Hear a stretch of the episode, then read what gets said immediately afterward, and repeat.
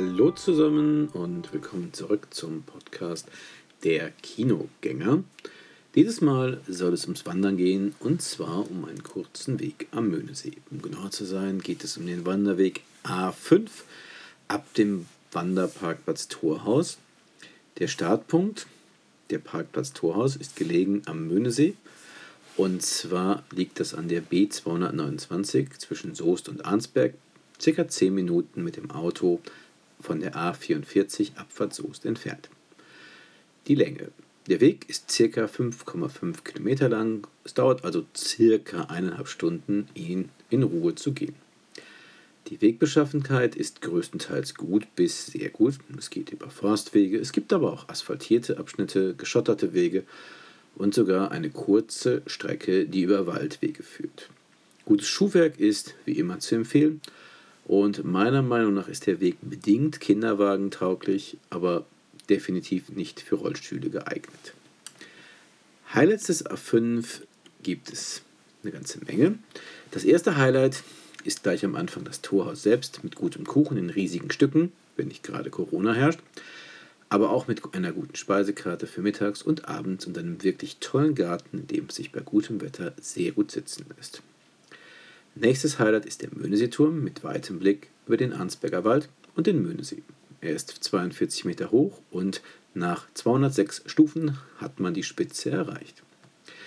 Nichts für Menschen mit Höhenangst allerdings, denn das gesamte Innenleben besteht aus Metallgittern, daher blickt man direkt von oben bis ganz nach unten durch.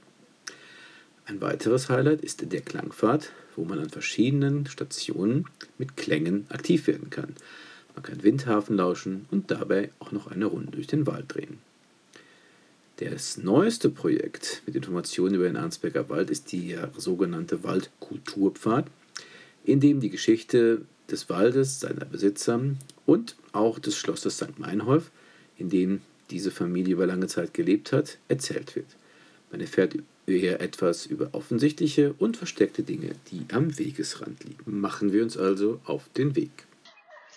Ich stehe hier gerade am Möhneseeturm und trotz oder vielleicht auch gerade wegen Corona ist hier echt viel los. Deshalb verzichte ich heute mal darauf, den Turm zu besteigen. Und ich kann es aber jedem empfehlen, denn der Blick von da oben ist wirklich ganz hervorragend.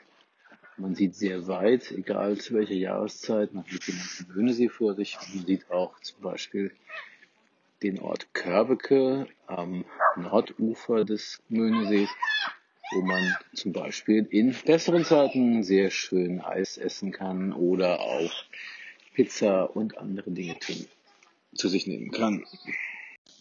Kurze Zeit nach dem Möhneseeturm kommt die einzige Stelle, an der man einmal kurz Acht geben muss, wenn man auf dem A5 läuft.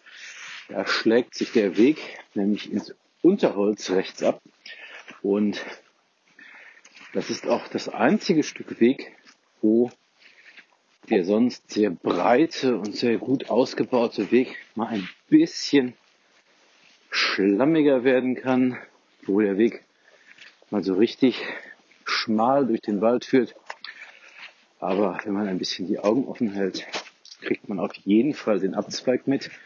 Kleiner Tipp, der liegt an einer Weggabelung bzw. einer Kreuzung, wo es links abgeht, auf einen großen Weg direkt gegenüber geht es dann rechts ab auf den A5 und dann geht man ein kleines Stückchen zwischen sehr imposanten Bäumen durch, bevor man dann kurze Zeit später wieder auf den gut breit ausgebauten Weg zurückfindet.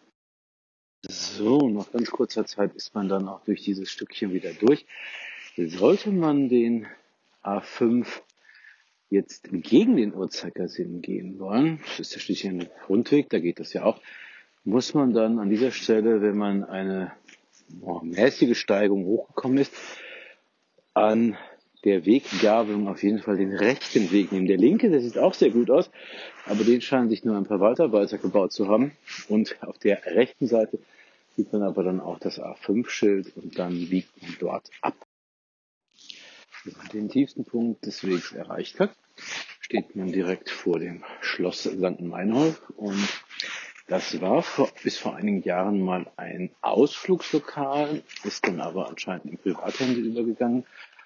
Und das Torhaus, wo dieser Weg gestartet ist, man mag es heute kaum glauben, ist tatsächlich das ehemalige Pförtnerhaus auf dem Weg zu diesem Schloss St. Meinhof gewesen.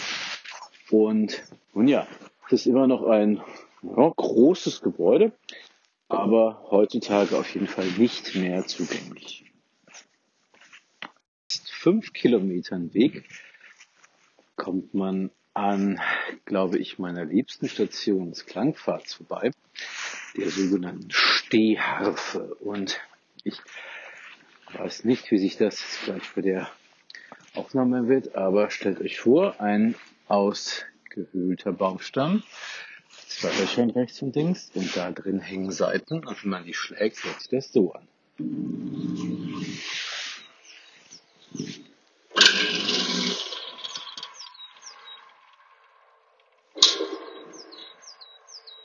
Man in diesem Baumstamm steht, hört man das nicht nur, sondern man spürt das auch durch den ganzen Körper vibrieren. Nicht unbedingt das Beste, um Musik zu machen, aber auf jeden Fall ein Erlebnis wert.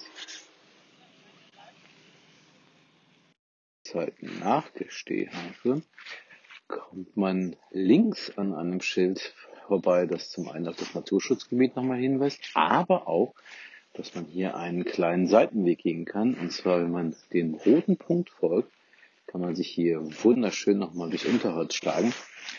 Und ich denke mal, vor Dingen, wenn man mit Kindern unterwegs ist, ist das echt ein Erlebnis, denn man geht im wahrsten Sinne des Wortes über Stock und Stein, kommt dabei dem Hefebecken, dem Stausee der Hefe sehr viel näher.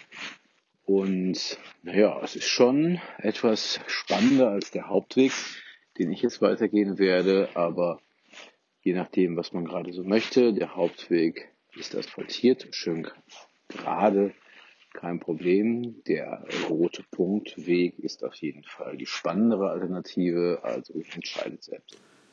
Ja, und kurze Zeit darauf ist man dann wieder zurück am Torhaus und hat den Wanderweg A5 begangen.